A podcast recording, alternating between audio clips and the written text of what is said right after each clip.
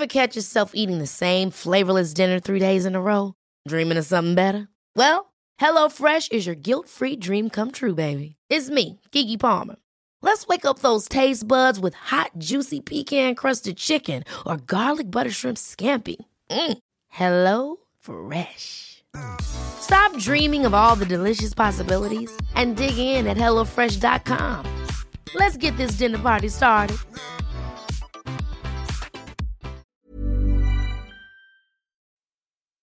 Famille, des podcasts produits et réalisés par Magic Maman.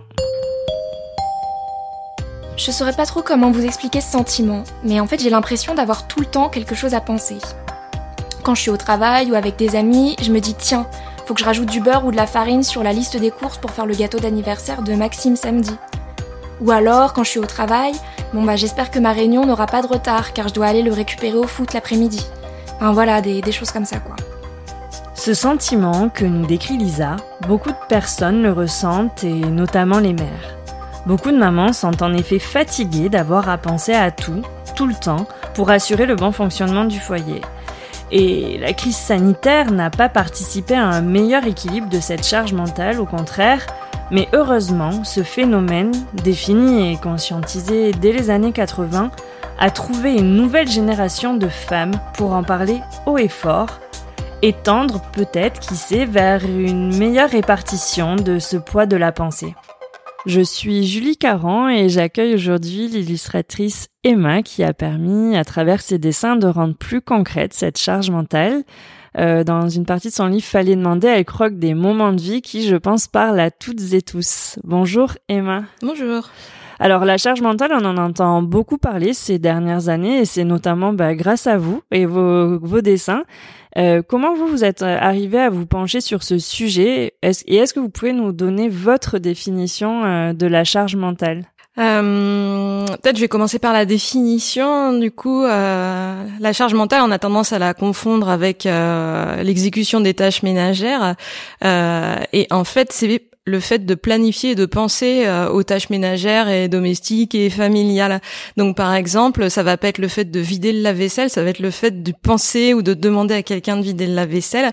Et puis globalement, c'est avoir en tête tout ce qui doit être fait pour la famille, donc euh, euh, les rendez-vous sportifs des enfants, les tenues nécessaires pour la semaine, les menus à prévoir, en fonction aussi des activités et des allergies de chacun, les rendez-vous médicaux, etc. Donc voilà, c'est le le côté invisible de l'exécution des tâches ménagères qui consiste à toujours être préoccupé par ah oui j'ai oublié de faire ça. Ah oui il faut penser à ça. Il faut dire à machin de faire ça etc voilà. Et du coup pourquoi j'ai pensé à parler de ça? Ça faisait un petit moment euh, donc c'était en 2017 ça faisait un petit moment que je commençais à m'intéresser aux questions féministes. Euh, moi je venais d'avoir un, un, enfant et je me suis rendu compte que j'étais beaucoup plus fatiguée que mon conjoint. Euh, alors que tout ce qui était euh, effectuer les tâches, on n'était pas à 50-50, mais bon, on faisait quand même euh, relativement bien tous les deux. Et je me suis rendu compte qu'en fait, c'est moi qui prenais en charge toute la planification, toute la préoccupation liée euh, au travail parental. Donc, euh, quand je me suis rendu compte que j'étais épuisée, bah, c'est pile à ce moment-là que j'ai vu passer euh, un article sur euh, sur Facebook, je crois, euh, qui disait voilà les, les, femmes, si vous êtes épuisées, ça peut être à cause de la charge mentale. Et j'ai regardé et je me suis dit mais oui, en fait, j'avais jamais réalisé que les choses, il suffit pas de les faire, il faut aussi y penser, les planifier, les prévoir. voilà. Et, et hum, j'avais du coup euh, essayé de partager cet article, mais ça n'avait pas trop parlé à mon entourage et du coup je me suis décidée à en faire une bande dessinée.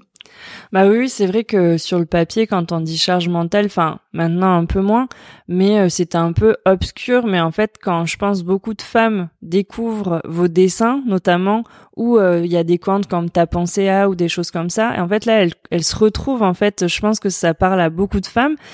Vous, quand vous avez publié euh, ces dessins et cette BD, est-ce que vous vous attendiez à un tel engouement? Alors pas du tout, parce que en fait, j'avais moi la même euh, le même besoin à chaque fois que je publie, c'est que j'ai vraiment besoin de, de de faire la BD, de faire sortir ce sujet et de le faire connaître. Et j'avais pas plus besoin pour la charge mentale que pour d'autres, donc je me suis dit que ça allait avoir à peu près le même retentissement. Euh, les bandes dessinées que j'avais fait avant, elles tournaient déjà pas mal, mais j'avais, je sais pas, quelque chose comme euh, 10 000 partages. Et donc quand j'ai publié sur la charge mentale, euh, j'ai fait le soir, je suis allée me coucher et quand je me suis euh, réveillée le matin, il y avait, euh, je sais plus, euh, un truc comme 100 000 partages et j'avais des messages de partout sur euh, sur tous mes supports. Euh, enfin, j'ai vraiment pas compris ce qui se passait. Et voilà, je pense que c'est pile tombé à un moment où ça touchait plein de femmes. En plus, c'est un sujet qui est intergénérationnel et euh, aussi international, donc ça va vraiment traverser toutes les barrières. J'ai l'impression.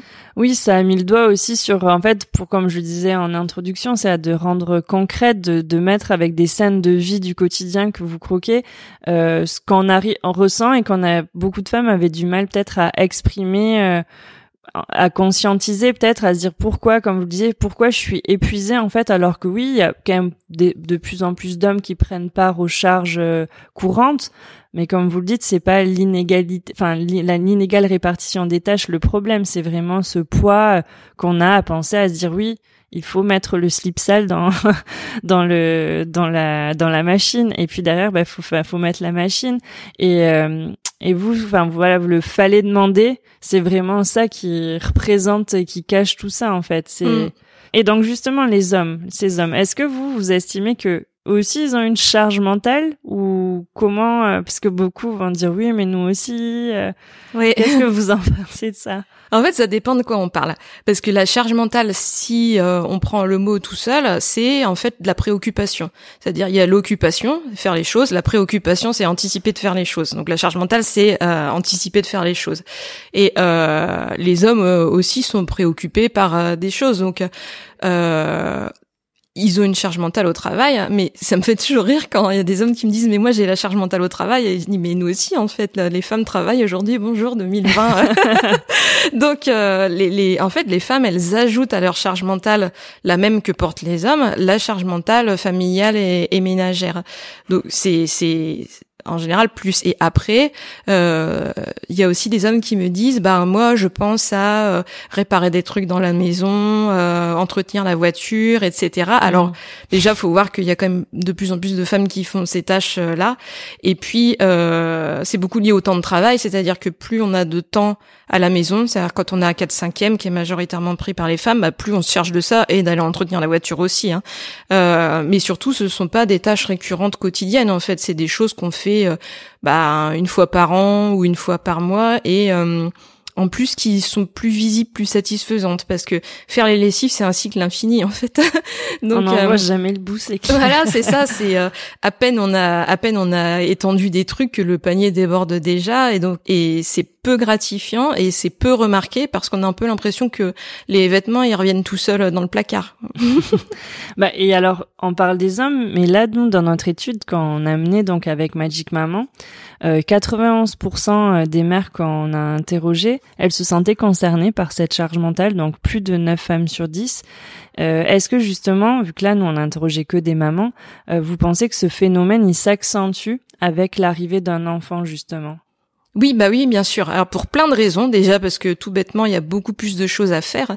C'est-à-dire que se prendre en charge soi, c'est beaucoup moins lourd que de prendre en charge euh, un être humain tiers. Euh, un enfant, c'est pas du tout autonome, ça a beaucoup de besoins. Voilà, il y a beaucoup d'institutions avec qui il faut interagir. Donc ça, euh, c'est très lourd en charge mentale. Et puis il y a aussi le fait que quand on est adulte, on peut dire bah enfin on peut dire on s'en fout on peut dire euh, je débarrasserai demain euh, le rendez-vous chez le médecin euh, j'ai la flemme je le prendrai que dans un mois etc pour un enfant on peut pas faire ça c'est à dire que les conséquences de chaque oubli ou de chaque je vais pas dire coup de flemme, mais besoin de se reposer et de remettre un peu à plus tard ces charges-là, ça coûte très cher. Ça coûte cher en termes de santé de l'enfant. Enfin, c'est quelque chose qu'on peut pas mettre sous le tapis, quoi. On est obligé de, de, le gérer en temps et en heure. Et puis, ça coûte cher en termes de jugement social, c'est-à-dire que hum, si euh, l'enfant il a des vêtements un peu trop courts, ou s'il est pas habillé pile comme il faut, ou s'il est pas euh, encadré comme il faut, c'est toujours vers la mère que les regards vont se tourner. Euh, et il y a beaucoup de critiques qui vont tomber. En plus, avec maintenant la le courant de, de l'éducation dite positive, etc. C'est encore plus compliqué. Donc voilà, les injonctions, elles sont faites quasiment exclusivement aux femmes, et c'est c'est très lourd en charge mentale aussi. Quelle solution on peut imaginer justement pour bah, soulager peut-être un peu cette charge mentale Je crois que vous vous incitez notamment bah, à être un peu plus tolérante sur certaines questions comme euh, bah, le ménage à fond ou des choses comme ça. Enfin, qu'est-ce qu'on peut se dire en tant que mère qui voilà commence à sentir à bout de souffle un peu de penser à tout ça pour euh, relâcher peut-être et sentir plus plus épanoui, plus plus détendu parce qu'en fait ça ça prend la tête quoi. Mmh, ouais non mais c'est enfin je pense que c'est pas juste un petit souci, ça. C'est des, c'est comment dire, un problème qui peut mener au burn-out, à la dépression. Donc c'est quand même euh, euh, quelque chose à prendre en charge. Alors moi, justement, j'incite. Je suis pas trop sur le créneau du lâcher prise. Donc euh, ma mon approche, ça sera jamais de dire que c'est aux femmes d'être moins moins exigeantes, peut-être moins dans le contrôle je pense que ce besoin de contrôle et de faire bien, il existe chez certaines femmes, c'est sûr. Euh, il est notamment dû à toutes les pressions qu'on a dès la maternité pour euh, faire parfaitement et on nous dit jamais ce qu'est le parfaitement et on n'est jamais aidé pour l'appliquer. Donc personne nous aide, mais tout le monde est là pour nous dire qu'on n'a pas bien fait. Par contre.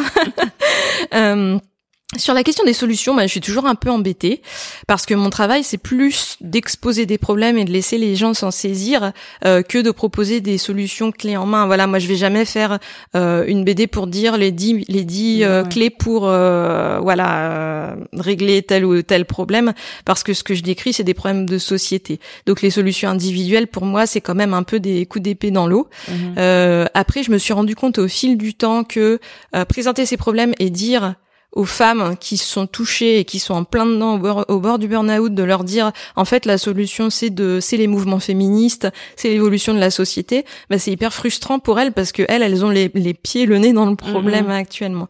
Donc j'aurais quand même tendance à dire que au quotidien il y a des choses qui peuvent être faites euh, mais qui consistent pas du tout à travailler sur soi, à euh, aller chez le psy parce que j'ai beaucoup vu ça aussi. La charge mentale devient euh, un peu une maladie, un problème psychologique de femme et il faut aller chez le psy pour la faire disparaître. Ben non, les couches elles disparaissent pas. Les rendez-vous chez le médecin, c'est pas un problème psychologique, c'est une réalité en fait. Et si on retire euh, ce qu'on appelle le superflu, c'est-à-dire trier les draps par couleur, euh, laver euh, par terre trois fois par semaine, etc., il reste quand même une énorme charge mentale qu'on peut pas contourner. Mm-hmm. donc, pour moi, il faut trouver un moyen de d'inclure, de faire travailler euh, le, le père. Euh, et c'est triste parce que ça veut dire que je vais dire au maire comment inclure le père parce que c'est jamais les papas qui font cette démarche de dire mhm. comment je peux faire mieux. Euh, et, et, donc ça fait une charge mentale supplémentaire d'inclure le père.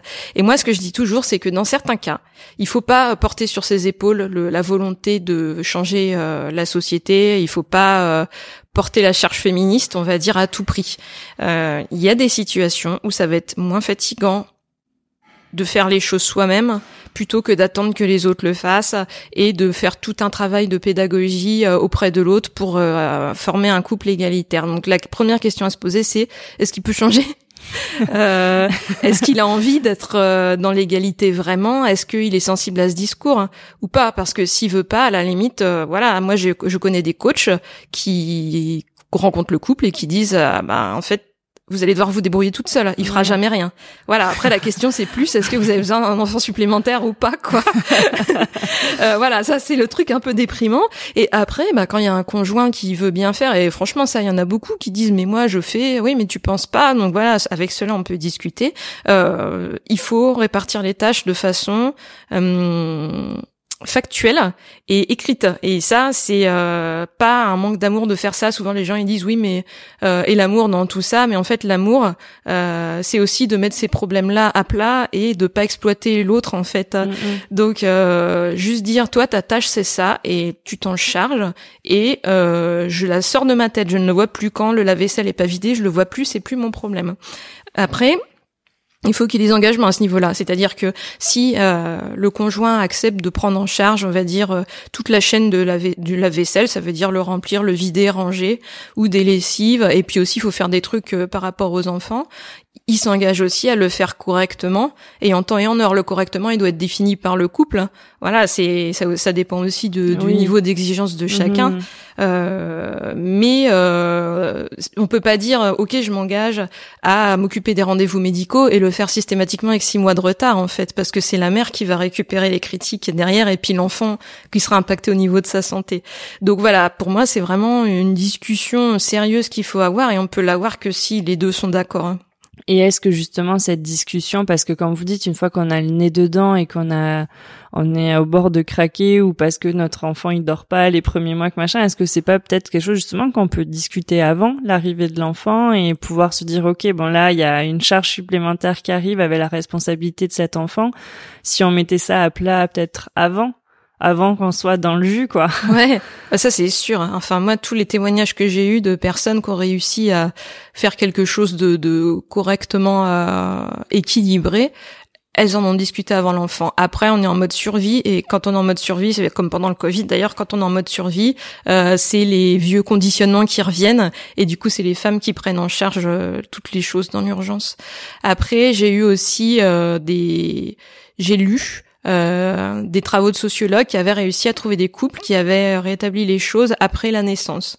Donc voilà, ça arrive, mais c'est sûr que c'est plus difficile et c'est plus de travail et à mon avis de, de disputes aussi. C'est des mmh. discussions qui se déclenchent euh, sous la fatigue. Et euh, ben comme vous le disiez, c'est c'est un problème qui va au-delà euh, du foyer, au-delà de l'individuel et qui touche euh, notre société, notre mode de, fonctionnement actuel.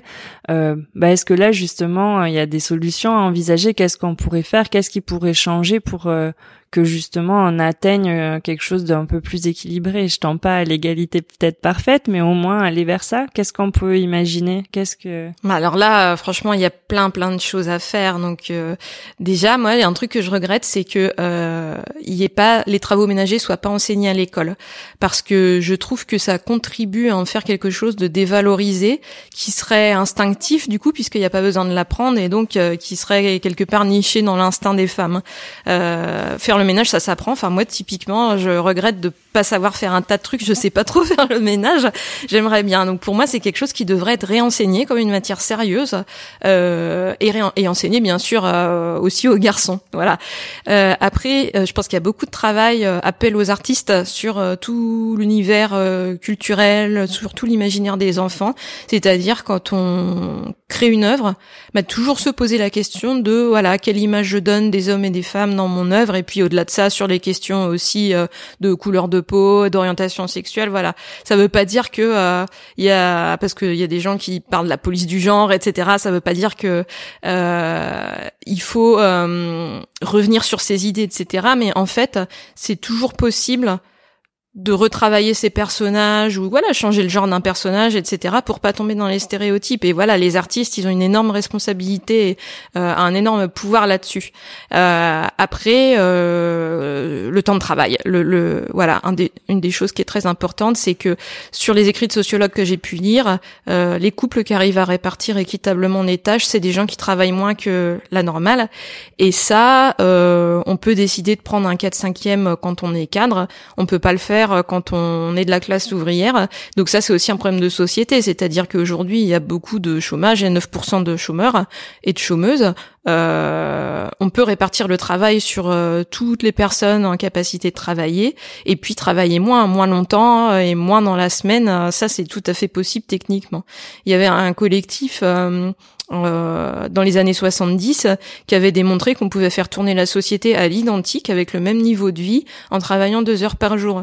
Il suffit de supprimer euh, tout ce qui est euh, bah, surproduction, obsolescence programmée, les toutes les surcouches de surcouches de surcouches d'administratifs pour voilà il y a des des comment dire des, des gens qui vont faire des audits financiers, des gens qui vont auditer les auditeurs, etc. Voilà, chaque, euh, on appelle ça les bullshit jobs, mais chaque bullshit job va en entraîner des, des centaines d'autres. Et du coup, voilà, en retravaillant sur euh, ce qui est vraiment essentiel, on peut aussi réduire très largement le temps de travail. Mais ça, euh, souvent, les, les, les mes lectrices les l'interprètent comme toi change de vie, reconvertis-toi, etc. C'est pas ce que je veux dire. C'est vraiment une, une, enfin, une réflexion globale qu'il faut avoir.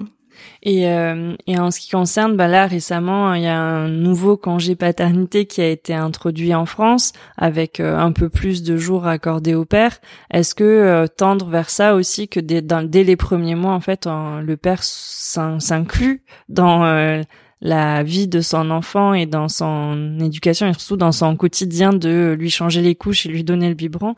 Est-ce que c'est une solution qui qui est aboutie? Est-ce qu'on qu'est-ce que vous en pensez de ce, congé paternité? Moi, je trouve on traîne, on rame sur ce sujet. Enfin, ça fait quand même longtemps que tout le monde sait que que ça devrait être comme ça, euh, que le, le, congé paternité devrait être aussi long que le congé maternité, qui est déjà bien court. Donc voilà, il y a des modèles, euh, il y a des modèles où on montre que c'est comme ça et c'est efficace dans une certaine mesure, parce que quand je suis allée au Québec, il y a aussi des mamans qui m'ont raconté que elles, comme elles étaient là, le papa il en profitait pour aller faire du bateau avec ses copains. Mm. Donc euh, je pense qu'il faut aussi une partie du congé euh, qui est pris seul, par chacun des parents. C'est ce qui est fait pas mal dans les pays scandinaves. Du Nord, oui bah oui, oui. Où justement, eux, ils ont un temps égal à répartir, mais avec un temps imposé sans la mère ou sans le père. C'est ça. qui s'enchaîne. Euh, parce qu'en plus, ben, il n'y a pas de système de garde, en fait, avant l'âge de deux ou trois ans, je crois, ce qui mm. fait qu'en fait, les deux, trois premières années, les parents doivent se rendre euh, euh, là pour s'occuper de l'enfant. Et mm. donc, pour pas être les deux à pas travailler, ben, ils enchaînent leur congé, quoi. Mm. Donc, c'est sûr que c'est c'est une manière aussi de faire prendre dans, euh, comme on le disait, vu que les mères se sentent enfin encore plus chargées avec l'arrivée d'un troisième une troisième personne euh, d'en s'occuper.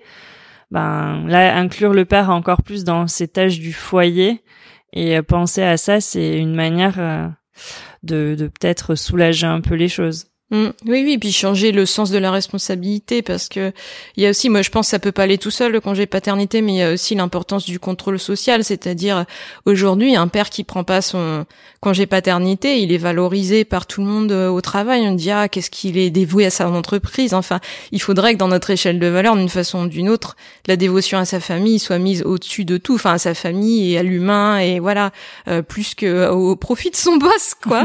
Donc ça c'est vraiment pour moi vraiment un une grille de lecture qui doit changer et qui qui va changer, je pense, dans les années qui viennent. Hein. Mm. Et est-ce que justement vous pensez que les, les l'année et demie quand on vient de passer cette crise, ça a pu faire prendre conscience de certaines choses vis-à-vis bah, de la charge mentale, de ces inégalités, ou est-ce que là on repart pour euh, se remettre dans le même circuit? Alors je pense que ça a été très dur pour les femmes parce que c'est toujours pareil quand on est en mode d'urgence, euh, on, on prend pas le temps de réfléchir, établir les choses. Donc c'est vraiment comme euh, aujourd'hui culturellement la sphère qui est assignée aux femmes c'est la sphère privée et que avec le confinement tout s'est déplacé dans la sphère privée. Bah c'est les femmes qui se sont mises en charge de, enfin qui ont été mises en charge de tout ça euh, et du coup qu'on, qu'on voilà leur charge mentale elle a, elle a doublé, triplé parce qu'elles sont devenues en plus maîtresses, euh, coach, euh, psychologue pour euh, faire médiation entre tous les membres de la famille il y a, des études qui ont montré que euh, majoritairement les hommes ont investi la pièce qui fermait pour leur travail et que les femmes se sont trouvées à travailler dans la cuisine euh, au milieu du passage, donc beaucoup plus sollicitées par les mmh. enfants. Euh, donc ça, je pense que concrètement, ça a plutôt aggravé les choses que autre chose. Après, je sais aussi que ça a déclenché beaucoup de disputes qui sont nécessaires. En fait, moi, quand on dit il faut être pédagogue avec votre conjoint. en fait, c'est pas un enfant, donc euh, euh, on a le droit de s'énerver, on est légitime à râler et à mettre, remettre ce sujet sur la table tant qu'il est nécessaire de le remettre sur la table. Et tant pis si ça le saoule, en fait. Donc euh, voilà, il y a des disputes à mon avis qui étaient nécessaires. moi, il y a des femmes qui m'ont écrit pour dire, je me suis barrée en fait. J'ai décidé, voilà, pendant le confinement, j'ai décidé de, de partir parce que j'ai pas besoin d'un enfant supplémentaire dans ma famille. J'ai, je, c'est plus facile pour moi, c'est triste, mais c'est plus facile pour moi d'être toute seule avec les enfants qu'avec euh, mon conjoint. Et puis j'ai aussi eu des retours de disputes qui ont eu lieu, qui ont été fructueuses en fait. Euh, et puis il y a aussi des hommes, euh, alors qui m'ont pas écrit à moi, mais qui se rendaient compte que c'était pas si marrant d'être au bureau et que finalement passer du temps avec ses enfants, ça avait aussi euh, euh plus de sens. Ils se sentaient plus valorisés de d'avoir pu passer du temps avec leurs enfants. Ils se sentaient, en fait, c'est plus difficile, je pense, mais ça avait plus de sens pour eux. Et du coup, qu'on a engagé des réflexions sur euh, bah, le temps, le, enfin, le temps qu'ils passaient au travail, le sens que ça avait dans leur vie, et voilà, qu'est-ce qu'ils veulent laisser euh, aussi comme euh, trace autour d'eux à la fin de leur vie, celui d'un absent qui était jamais avec sa famille, ou celui de, de souvenirs d'activités faits ensemble, etc.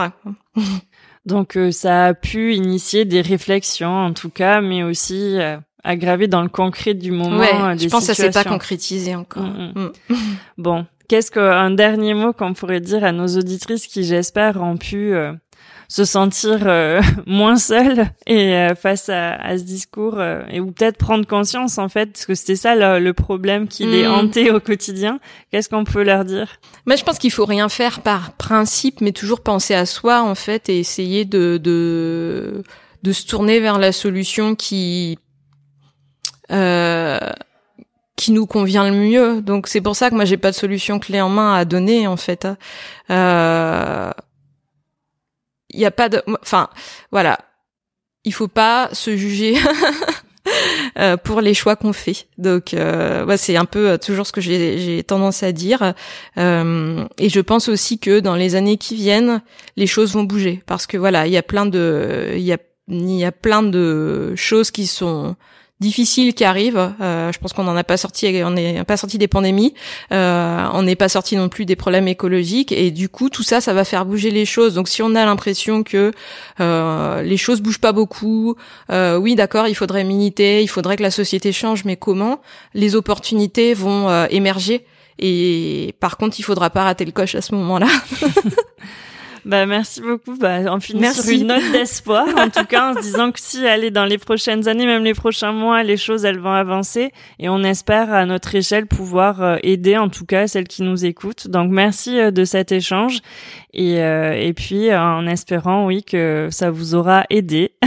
à bientôt.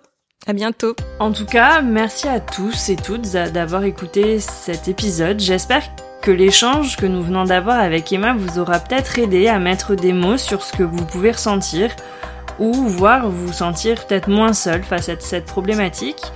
Pour nous soutenir, n'hésitez pas à partager ce podcast avec vos proches et à nous laisser vos commentaires. Je vous laisse découvrir le reste des épisodes tout aussi passionnants de Batterie Faible. À très vite!